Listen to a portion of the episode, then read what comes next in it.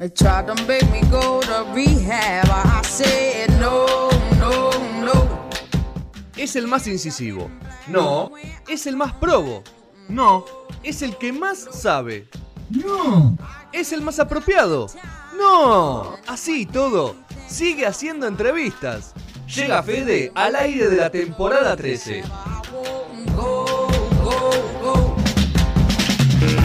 I'd rather Bueno, cuarto bloque de No Sonora. Volvió, retomó la, la normalidad de la avenida Forest después de que Pérsico se fue en, el- en su, en su Hércules. Viene y se va, ¿viste? Sí, sí, es un tipo que. Pero aparte llega en el mo- no sé cómo hace, llega en el momento justo que Sí. tiene que ingresar. Y bueno, Debe tener. o sea, alguien de nosotros debe es datearlo. probable que. Sí, es probable que trabajar tenga para alguien- él. algún Yo no hombre quiero- adentro. no quiero decir es nada. probable que tenga un hombre adentro. ¿Qué quería decir? No, no, no quiero decir quién es, se No. sabe. No, no se, Se puede sabe, decir. se no se sabe. puede decir. Bueno, primer invitado del año, acá en Radio a la Calle. ¿Ese primer invitado de la radio? Ayer no hubo programa, o hubo programa ayer. Ese primer invitado de, de Radio a la Calle en este 2020. Hubo, Uh, me qué caga. ladrón. Bueno, corta- lo cortamos, lo cortamos. Lo corto, Matías, corto, sos el primero de- del año de 2020 acá en Radio a la Calle, de No Sonora. Así que, nada, bienvenido. ¿Todo bien? Muy bien, muchas gracias por la invitación. Bueno, eh, vaca- te agarramos en medio de vacaciones. No, no, no, ya venía mentalizado desde noviembre que enero y febrero iba a trabajar Y vas a laburar. Así que nada, esto, esto es parte del trabajo, así que nada, muchas gracias ahí. por- Bueno, por eh, ¿querés presentarte vos, la foja? Para que nosotros tenemos varias preguntas sobre. no, Venimos haciendo entrevistas así de, de- de- Tu laburo va detrás de las perillas, como se dice. Exacto, un tiempo sí y otro tiempo no. O sea, estuve mucho tiempo trabajando, en- tengo dos estudios, Sí. uno que es de grabación, bueno, en su momento se llamaba Estudio Léxico, que grabaron mu- muchos artistas de rock, eh, mediáticos, no sé, Beto Casella, la, la cortina de su programa, bueno, mucha gente. Y después lo tiré abajo y hice un estudio de mezcla, Sonic Film. O sea, me cansé de grabar para simplificar, ¿no? Es decir, bueno, listo, no quiero grabar más, pero sí quiero mezclar y producir. Y después ahí ya empecé a armar de a poco eh, mi nuevo estudio que es el que inauguré el año pasado, que es Matías Parisi Mastering, un estudio solo para masterización de audio con equipos, bueno, analógicos, valvulares. ¿Qué es Cosas. la masterización para los legos como nosotros? Bueno, e- es la última etapa del proceso de un disco. O sea, el artista puede ir a un estudio, graba el disco, puede mezclar en otro, ¿no? Porque cada, cada estudio cumple con un requisito Sí. ¿no? E- e- en el equipamiento y en la sala, ¿no? En el diseño acústico. Y después de mezclar se hace el mastering. Que el La mastering- masterización tiene que ser siempre sí o sí en cualquier disco. Sí, sí, sí. Es como, o sea, por más que vos grabes bien y mezcles bien, eh, el mastering es un estudio que está preparado donde vos eh, lográs eh, identificar cualquier irregularidad o problema que provenga de la mezcla, ¿no? Por ejemplo, si hay una frecuencia como un grave excesivo que un oyente sin querer pone una canción si no está masterizado y lo pone al máximo, un, un grave que no está controlado de una nota del bajo, por ejemplo, o un bombo, eh, nada, tranquilamente podría desconarle el parlante, en sonar saturado, Claro. sonar bajo. Che, ¿por qué mi disco suena más bajo que el de Foo Fighters? Bueno, porque Foo Fighters masterizó en Nueva York, ¿no? Entonces, bueno, así hay un montón, o sea, Esa es una- otra de las preguntas, porque eh, en la mayoría, no- ahora no sé tanto, pero en un momento nos encontrábamos con que el artista grababa su disco acá, en un buen estudio, con un buen Sí. productor, con, con- con un buen operador, pero su logro era decir, masterizamos en el Exacto. lugar que masterizó Pantera, tal Sí, sí, disco. sí, por ejemplo Los Redondos, Charlie, un montón de artistas, O sea, Cerati, porque muchos sí. Aparte implicaba que ellos no tengan que ir a Estados Unidos, sino que lo podían mandar las pistas. y- Exacto. ¿Por qué se apuntaba a eso y no se apunta a grabar quizás? Por Bueno. cuestión de costo, por el costo más Hay- menos hay- representativo. Sí, hay, hay dos factores. Por ejemplo, el ingeniero de Daft Punk, que masteriza también a Jamiroquai y un montón de artistas, te puede cobrar por ahí mil dólares, dos mil dólares, una canción, el mastering, ¿no? Y, y bueno, y ahí está el tema de que mucha gente eh, tiene esa cosa de, de la mística, de decir, che, vamos a masterizar eh, con tal ingeniero que masterizó el disco de nuestro artista Como favorito. para el CB sería. Sí, por ejemplo, no sé, eh, Cerati iba mucho a Inglaterra y trabajaba, creo que es un sonido estéreo, lo hicieron con el ingeniero que trabajó para Bjork, para eh, KLF, YouTube, Gorillaz. Entonces uno dice, bueno, no es que forma parte de eso por ahí, por ahí el mismo ingeniero, pero hay una cierta experiencia reflejada en el cual, bueno, De lo que logró para otro. Sí, de lo que logró. logré sí. para el mío Después también. hay que ver, ¿no? O sea, hay artistas que buscan eso y, y, no sé, van a masterizar con el ingeniero de, Ar- de Arctic Monkeys y, y se encuentra que su música no fue preparada para sonar así. Y, Y puede el- sonar feo. El ingeniero este, quizás sabe trabajar mejor con un tipo de, un estilo de música, es como. O, o sea, es como un productor. Un productor quizás se siente mucho más firme. A mí me pasa con ciertos productores que vos te das cuenta que este disco lo produjo tal. ¿Por qué? Porque, Claro. es una can- porque la guitarra siempre está al frente. Exacto, Eh, totalmente. pero, a ver, eh, yo me acuerdo de lo, lo usa mucho como una carta Mezclamos y este más no masterizó tal tipo. Tal, sí. Pero bueno, yo que para el hombre común no, no, no, o la persona común no, no significa mucho eso. Sí significa que referís a esa, pero si la canción te puede gustar sonando. Sí, sonando. para empezar la canción tiene que ser buena, Claro. tiene que estar bien producida, bien grabada, bien mezclada y el mastering va a, a optimizar eso y lo va a mejorar. Y me imagino que también es un rol que va encontrando el equilibrio entre el aporte artístico y, el, y, lo, y lo fríamente técnico. Totalmente. Algún artista decís- preferirá una cosa absolutamente técnica y algunos otros artistas in- intentarán que aportes, digamos, tú. Lo que decís es completamente cierto. Yo puedo masterizar de dos maneras. Técnicamente, yo no estaría opinando sobre si ese bombo, cuántas baterías y modelos de baterías existen. Muchísimas. Sí. Micrófonos, miles. Salas, condiciones acústico, miles. Equipos de bajo, de ampli, de guitarra. La mala elección de la producción de cualquiera de esos hace que el sonido final, eh, el artista no llegue a ese sonido. Porque dice, che, quería grabar con tal batería, tal modelo, pero no pudimos y No grabé con esta que es china. Mm. Bueno, entonces ahí ya tenés un, un- un punto menos en, en cómo vas a llegar a la etapa del mastering. Entonces, el mastering para llegar a algo perfecto es, eh, imaginen un, un arquitecto, un arquitecto pero sonoro, ¿no? Como que diseña un audio y lo tiene en la mente y, y y el productor ya arma el equipo de trabajo, como diciendo, bueno, a esta banda la voy a llevar a grabar a este estudio, pero vamos a mezclar en este y vamos a masterizar en este otro. Es el productor como el director creativo Exacto. de ese proceso. Porque ya sabe qué, qué ofrecen las máquinas, qué ofrece la acústica, cómo piensa cada ingeniero. Entonces cada uno va preparando y dando lo mejor de, sí mismo para llegar al último. O sea, hoy me llegaron dos discos para masterizar y, el que me escribe es el ingeniero de mezcla. Che, Matías, está perfecto, yo hago un análisis. Digo, mira, en estos temas tenés que corregir esto. Yo lo puedo corregir desde el mastering, pero la idea sería que el mastering no se convierta en corregir, sino que empieces a trabajar el mastering, no a hacer una corrección para después poder empezar a trabajar. Entonces cuando todo se cumple y se alinea todo, sale, sale un buen disco. Y después está el artista que, bueno, graba, mezcla en su casa como puede y cae en un estudio profesional donde, bueno, tengo muchas máquinas costosas y técnicas diferentes para decir, "Che, Ayúdame a. claro, esto suena a hacer". demo Claro. y tengo mis técnicas para que suene competitivo y, y que, bueno, te- eh, pueda competir en un estándar. Ahora, para llegar a la excelencia en audio, se tiene que cumplir que todas las etapas sean excelentes y perfectas. Donde una está más floja que la otra, tenés que ver cómo compensarlo. Claro.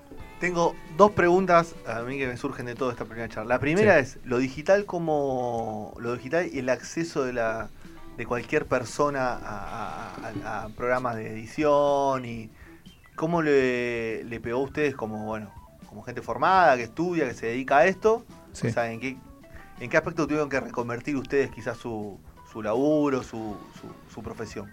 No, a mí me parece que el mundo digital crece muchísimo. Yo estoy terminando mi libro de audio y, bueno, colabora la productora Cuarzo, eh, Andrés Pisuto, que es el que ama todo el diseño de radios de, Argentina.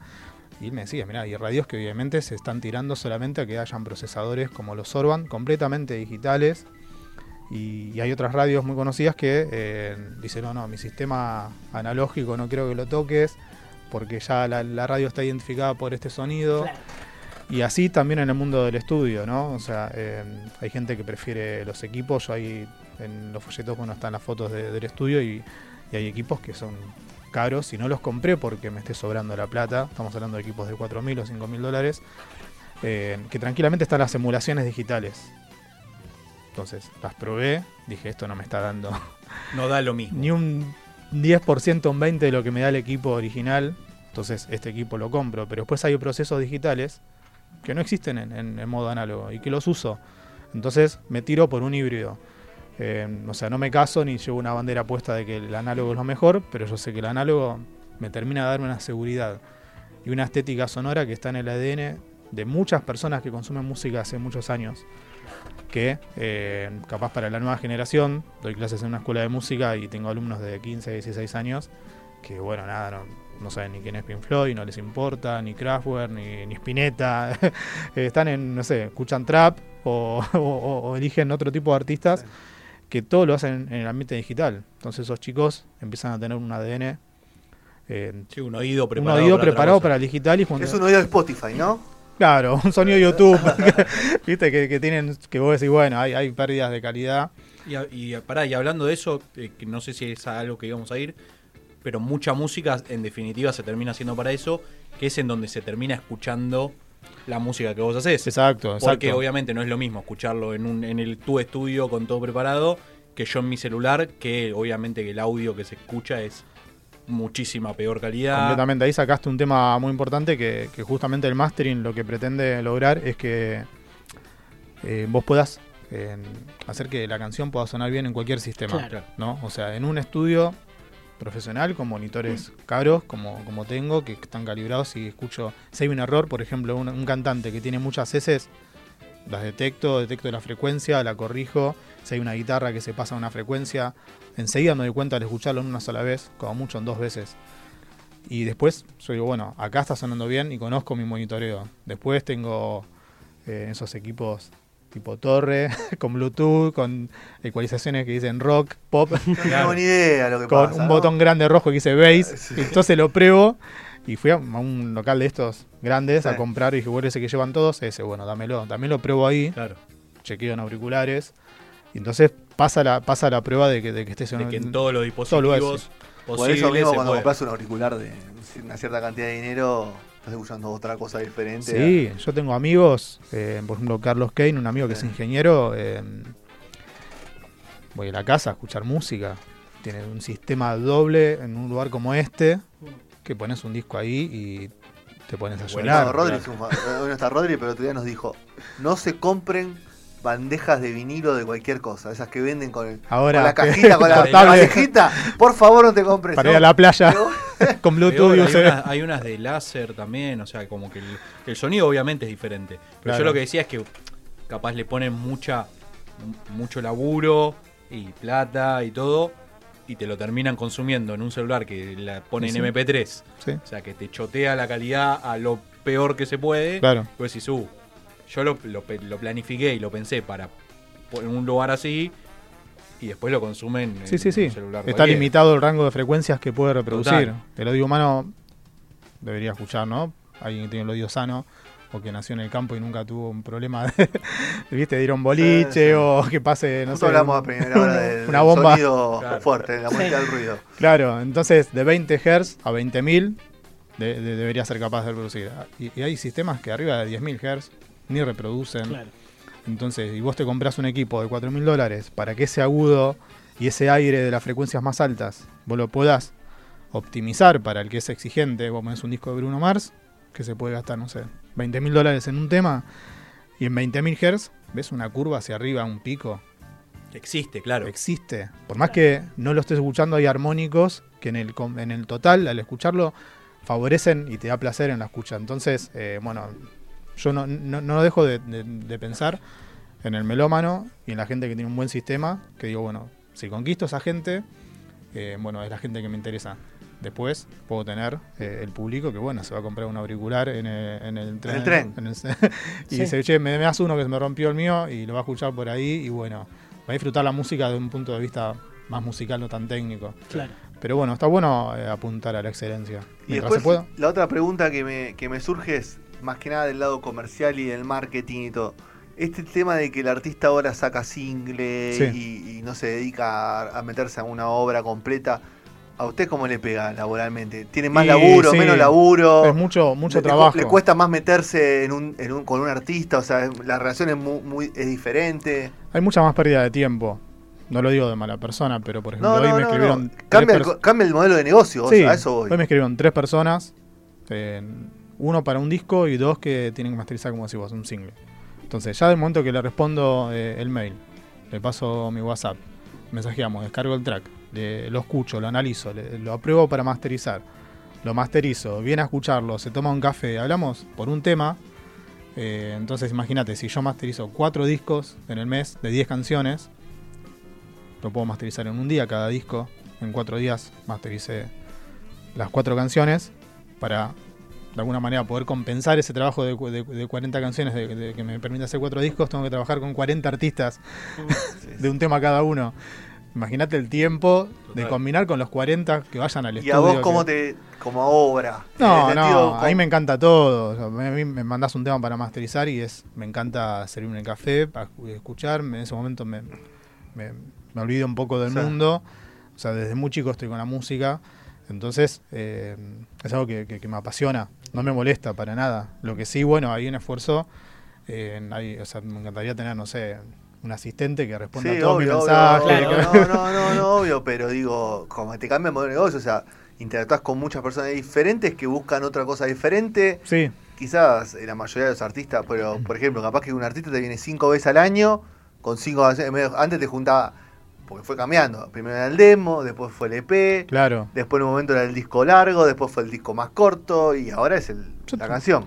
Tengo artistas de cada 15 días vienen al estudio, o uno una vez por mes. Otra va vez haciendo vos, le otro tema, otro tema, otro tema. ¡Juntámelo! Entonces ya la foto le digo, bueno, viniste con otra remera, No, cambiamos y aparte la vos, posición. vos como, como la obra en general también que, que se pierde, ¿no? Porque vos decís, juntamos los cinco temas, armamos algo y más. después tengo que, que hacer un ajuste de los tenés, cinco. tenés que recomponer y... Mientras masterizo el segundo, tengo el proyecto guardado de- del anterior y tengo que ir haciendo, bueno, que forme parte de lo mismo. Pero bueno, es, es un poquito más laborioso desde la parte de, de- de estar en contacto con, con la gente, que a veces, bueno, sabemos cómo es esto, ¿no? El WhatsApp te explota de mensajes, el mail a cualquier hora. Sí. Trato de acomodarme y decir, bueno, hasta tal hora trabajo, pero si no, te demanda mucho tiempo. Sobre todo estos trabajos que... que ¿Sos de laburar de noche, así? Claro. ¿Mucho de noche o no? Muy pocas veces. gusta? Muy pocas veces. O sea, Tratar de mantener una conducta de horarios. Sí, fui caminando, fui cambiando un poco el estilo de vida porque antes a grabar sí aparecían sesiones muy largas. Maratónicas de. Sí, de temas 10 a 12 laborales, horas. claro, sí, temas y mucha gente además. dice, che, podemos grabar de noche Claro. porque salimos todos de trabajar a las 8 y te quedas hasta las 5 de la mañana. No sé, por ejemplo, con Chucky de Hípola, pianista de los piojos, horas y días. O sea, se quedaba, Sí. viste, a dormir en el Sí. estudio. Continuamos con Pablo Pandolfo, que es otra faceta. Bueno, toqué tres años con él, todo lo Sí. que es sintes. eh, y, y de día estábamos en el estudio produciendo y mezclando Y después artistas y cortamos un rato antes y nos teníamos que ir de, de gira a un lado. Sí. Y era muy intenso, entonces fui cambiando el estilo de vida para decir, bueno, me levanto a las 7 de la mañana, masterizo a mediodía corto, famoso tranquilo, un rato de gimnasio, vuelvo, recibo gente a la tarde para que vengan a escuchar el máster que Sí. hice. Y bueno, y nada, y como mucho po- podré tener algunos días de alumnos, pero la idea es poder relajar un poco, ¿viste? Y no, no, que no sea tan intenso. Y aparte tenés horarios en los que vos ya te conoces que Que rendís Rendís mejor. mejor. rendí claro. mejor, me pongo a masterizar alguna mañana después de un día agitado y bueno, no sé, tengo mucha seguridad en lo que hago, pero no sé si es el mejor momento. Claro. Y la última eh, que, que tengo yo por el momento es, a ver, escuchás tanta música. Me pasa a mí Sí. que escucho mm, un 2% de la música, de la cantidad de música que escucho. ¿Te seduce algo ya o es muy difícil que una banda te diga, che, voy a escucharme el disco de esta banda que me gusta, me lo voy a guardar, me interesa? ¿Te pasa Sí. seguido? ¿Te pasa una vez al año? ¿Te pasa tres veces al año? ¿Te pasa todas las semanas? A veces que descubro artistas muy buenos, no sé si, si me agarra ese fanatismo de querer escucharlo todo el tiempo. Sí hago entrenamiento auditivo con mis discos favoritos y todos los días los escucho un rato para que Los mi mismos discos. Sí, sí, como para tener un parámetro de, de- de lo que es lo mejor. Entonces mi oído se acostumbra a eso. Cuando me llega una producción, voy en búsqueda de eso. Entonces eh, trato de hacerlo con cosas muy caras y muy buenas. Y después desde el punto de vista musical, sí, a veces eh, escucho muchos artistas locales o gente que me manda links, no me Alguna importa. perdida. Sí, o gente que no, no importa si es conocido o no es Tipo conocido. Nicky Nicole, ¿eso les querés preguntar? O sea, No, no, no, le pregunto porque te puede pasar. De vez en cuando encontrás una banda que no, no pasa, se- o sea, que creo que el que escucha mucha más música le, pasa cada vez menos seguido. O sea, que te cuentes una banda que diga, me gusta este disco, me gustaron Claro. estas 6, 7 canciones, me parece que está bien, que está bueno lo que hace. Eh, es, es muy raro que te pase hoy porque porque está todo comprimido a, a ser muy similar, a, forma, a sonar Sí, sí. similar. Hay, hay mucho, mucha gente que quiere ser como tal. Una vez Mm. Claudio, Claudio Gavis, un guitarrista muy acá en Sí. Argentina, fue a mi estudio, estábamos charlando y bueno, no sé, yo estaba buscando un poco mi identidad, mi rumbo, un poco estaba con el estudio, y él me dice, mira, ¿sabes cuándo me empezó a ir bien a mí? Cuando eh, me propuse dejar de, de- de ser, de querer ser como tal, ¿no? Y, y empecé a ser más auténtico, ¿no? A, a tratar de, de- de hacer mi carrera y dejar de pensar, como con Palo una vez hablamos, no sé, mi hijo estaba en un show y, y no sé, quiso hacer una, una pose de Elvis, no sé qué, y se cayó, Se cayó, claro, y sí. se iba y todo el mundo lo aplaudía, pero se iba en una camilla. y- cosas muy buenas que vos decís, pero ¿por qué tenés que pensar en ser como tal? Es una un norte, ¿no? Pero tu carrera, yo no sé, me encanta el ingeniero de Daft Punk, eh, me escribo con, con Randy Merrill, que es el ingeniero de, de Sterling Sound de Nueva York, que masteriza el último de Beck, eh, no sé, Mark Ronson, nos mensajeamos, ¿no? El tipo me dice, che, saludos desde Nueva York, che, buenos saludos de Castelar, ¿qué andas haciendo? Y no sé, el tipo está masterizando, no sé, el último, la última música de la película de, no sé, Los Ángeles de Charlie. Y vos le mandás Pero- cosas como para que. No, mensajeamos como rutina, Ah, a veces ve mis historias, uh, mira, vio mi historia, bueno, che, ¿qué haces? Pero digo, o Tom Baker, que tra- trabaja con Santolaya, te Claro. entras a mi Facebook, podés ver que hay likes de fotos que subo de él y vos decís, che, loco, este tipo está viendo mi foto y por ahí un mensaje y, y- y no me pone a mal que, que yo diga, che, está masterizando a Beck. Sí, me encantaría masterizar a Beck.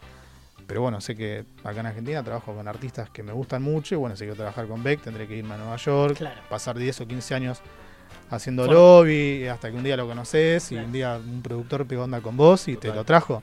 No lo veo o imposible. Justo se alinean los planetas. Sí, sí, y claro. está en Castelar y entró. Sí, bueno, lo veo más, más difícil esa. Y siempre me pregunto estas profesiones que, que no por no por des- desmerecerlas, sino que no son la- las vocaciones que circulan naturalmente, como un chico no dice yo quiero ser ingeniero de sonido, a menos que Claro. no conozca ese universo. ¿Cómo llegás a, a- a ocupar de ese rol, digamos, y a, y a empezar a profesionalizarte, digamos, en eso?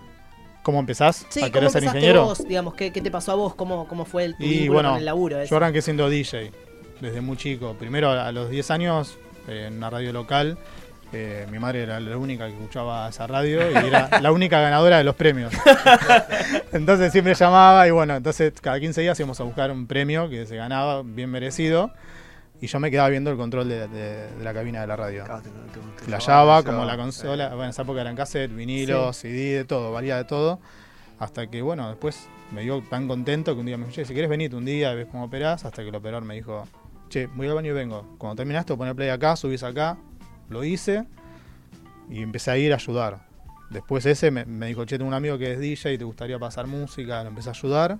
Me hizo lo mismo, o sea, me dejó, me dice, che, ahora vuelvo y me dejó media hora pasando música. Y, y ahí empecé. Entonces después eso me llevó a, no sé, pasar música en el Divino Buenos Aires, más electrónica, tech house, bueno, un mundo, otra vida que como llamo yo antes. Y, y eso me lleva a, a hacer una gira por Europa. Un inglés que sé que hace las fichas allá, nada más y nada menos, comparto cabina con Groove Armada, con Tom Findler y Andy Cato, y me llevan a todos los sellos de Londres, a Tammy Touch, que fueron los primeros de Fatboy Slim, y todos me decían, che, ¿y tenés producciones? ¿Haces algo? No, soy DJ. Che, mirá, tratá de, Tratá de diversificarte un poco, sí, claro. Ponete un estudio y, me- y paré dos meses en la casa de, de uno de los ingenieros del sello. Y nada, o sea, tenía, más, tenía una claro. consola de 2 millones de dólares, Claro. una SSL, y ahí me puse a mezclar y después dije, ¿cómo hago para tener esto en castellano? En castellano. Y bueno, y llegué y como pude, empecé a armarme en mi estudio hasta que después, bueno, nada, empecé a tener clientes y, y me, me empezó a apasionar muchísimo el tema del audio. Y, y un- una, una mujer que conozco en un gimnasio, no sé, estaba sonando de Pitch Mode, y yo, che, voy a sacar, como era amigo del dueño, voy a poner otra cosa, porque esta mujer no creo que le guste de Pitch Mode. Corto y me dice, ¿qué haces? ¿Por qué me sacás a Dave Gaham? Dije, ah, bueno, Perdón. Claro, me dice, che, a mí me encanta, yo vivo de la música, mi marido también, nos pusimos a hablar, mi hijo tiene una banda, eh, después te paso data, nos pusimos a hablar y bueno, era eh, Diana, la mujer de Julio Sáez, el manager del El Indio, manager, y el el hijo nada más y nada menos que Emma Sáez de. Buenos Aires Karma. Después a la hora me dice, che, a vos que tú estás al audio, bueno, le escribís a Gustavo Gauri del Cielito, si vas, eh, no conocés, y me empezó a contar Claro, todas las todas las historias del estudio, hasta que yo dije, no, mira, no le escribí, pero voy a poner mi propio estudio. Y me empezó a abastecer de cables. Claro. Yo le compraba un cable por semana, o sea, juntaba plata en algo y le compraba un cable. Iba, me abría la casa por un cable y me contaba miles de historias, sí, porque cuando con Spinetta, porque Claro. esto, pues, y me apasionó toda la parte técnica. Y ahí, bueno, después encontré que eso era lo que quería hacer, ¿no? Y empecé a, a grabar por suerte venía con, ya con contactos. Claro. Aunque no creas, la electrónica me unificó, no sé, con un montón de artistas del rock que Sí, antes claro. me iban a escuchar. O estaba pasando música y Cerati estaba bailando en una pista y yo, viste, en, en ese momento no se me ocurría qué hacer con Cerati porque era DJ y él era músico, viste, como que no, No no me congeniaba. imaginaba nada. nada. Entonces, bueno, nada, son esas cosas que te llevan a, a- a que dejes una etapa para empezar otra y la parte de grabación, tuve mucho tiempo grabando y, y- Y, y eso es lo más desgastante, porque tenés que lidiar con músicos. sí, con músicos que, que- que depende de la personalidad de cada uno. Claro, por eso digo, ¿no? Digo, me parece que ahora viraste como un lugar más personal, ¿no? Sí, sí, un tema yo puedo masterizarlo en una hora, eh, tengo el encuentro con el artista, siempre se van agradecidos porque le mejoraste la canción, ¿no? O sea, si lo haces bien, siempre vas a, a ser como casi el héroe, ¿no? De decir, che, qué bueno, que cómo Que suena apareciste. ahora. Claro. Claro. Eh, entonces, bueno, e- eso es genial, pero también me encanta grabar y me, me agarran nostalgias y tengo miles de recuerdos muy buenos grabando. Pero también hay que entender al músico de rock, que a veces... Sí, sí, sí. O Si lo- no comparte tu estilo de vida, vive de eso. Sí, o no. el músico en general, ¿no? Que piensa que el técnico es en... Es un Che, empleado. che, pibe. Claro, sí, che, sí. nos podemos quedar cinco horas más, No. eh, eh, dale, te, te copás y, y, viste y... No, No, no, la verdad. Claro, no. che, No, subime, subime, subime la guitarra un poco. pero no. la subís y después te dice, no, está bien como estaba antes. O sea, te puede tocar una persona muy insegura Claro. que te puede volver loco, Sí. ¿entendés? Y ese Ah, estrés... déjame hacer mi trabajo. chao. claro, Por algo claro, estoy acá. claro, claro. Che, subilo, no, mejor bájalo. No, estaba bien. Y entonces por eso también el canal fantasma para ese tipo de personas. Che, subilo. Sí, sí, ahí está buenísimo, te dicen. Canal. Está Matías, muteado. ¿cómo, cómo se contacta la gente con vos y todo, hacer los cursos y todo eso? Vamos. Bueno, por las redes sociales, ¿no? En Instagram, en MP Mastering, Matías Parisi Mastering, igual que en Facebook. Eh, o por mail, matíasparisymastering.com. Están invitados los que quieran pasar por el estudio, ¿no? A, a escuchar. Siempre me encanta recibir visitas, gente que, productores o ingenieros que se quieren quitar la duda de cómo suena el lugar y escuchar audios. Estoy muy seguro, bueno, de, de lo que ofrezco y bueno, y siempre hay un vínculo copado y me encanta estar conectado con gente. Así que bueno, eh, también bueno, si me permitís, Sí, obvio. quiero agradecerles a ustedes por la invitación, No, a Nan, eh, de Reto Producciones, por estar acá, bueno, a mi novia Octavia que me acompañó, así que ahí estamos. ¿Cómo, cómo, es tu, ¿Cómo es tu vínculo con la música? ¿Te gusta o sos.? Ella es cantante. Ah, el adentro del mundillo. Alguna vez grabó conmigo y después... El viejo truco de grabando el disco. Vení que yo te grabo el disco. Claro, no, no. Lo conozco, lo conozco. María, Así gracias por que- haber venido. No, un Hacemos placer. una foto y cerramos eh, este bloque y venimos con o sea, Venimos. lo que tiene que venir en este Lo que 2020. debería venir en este 2020. 2020. Muy Sí, bien, sí. vamos con eso.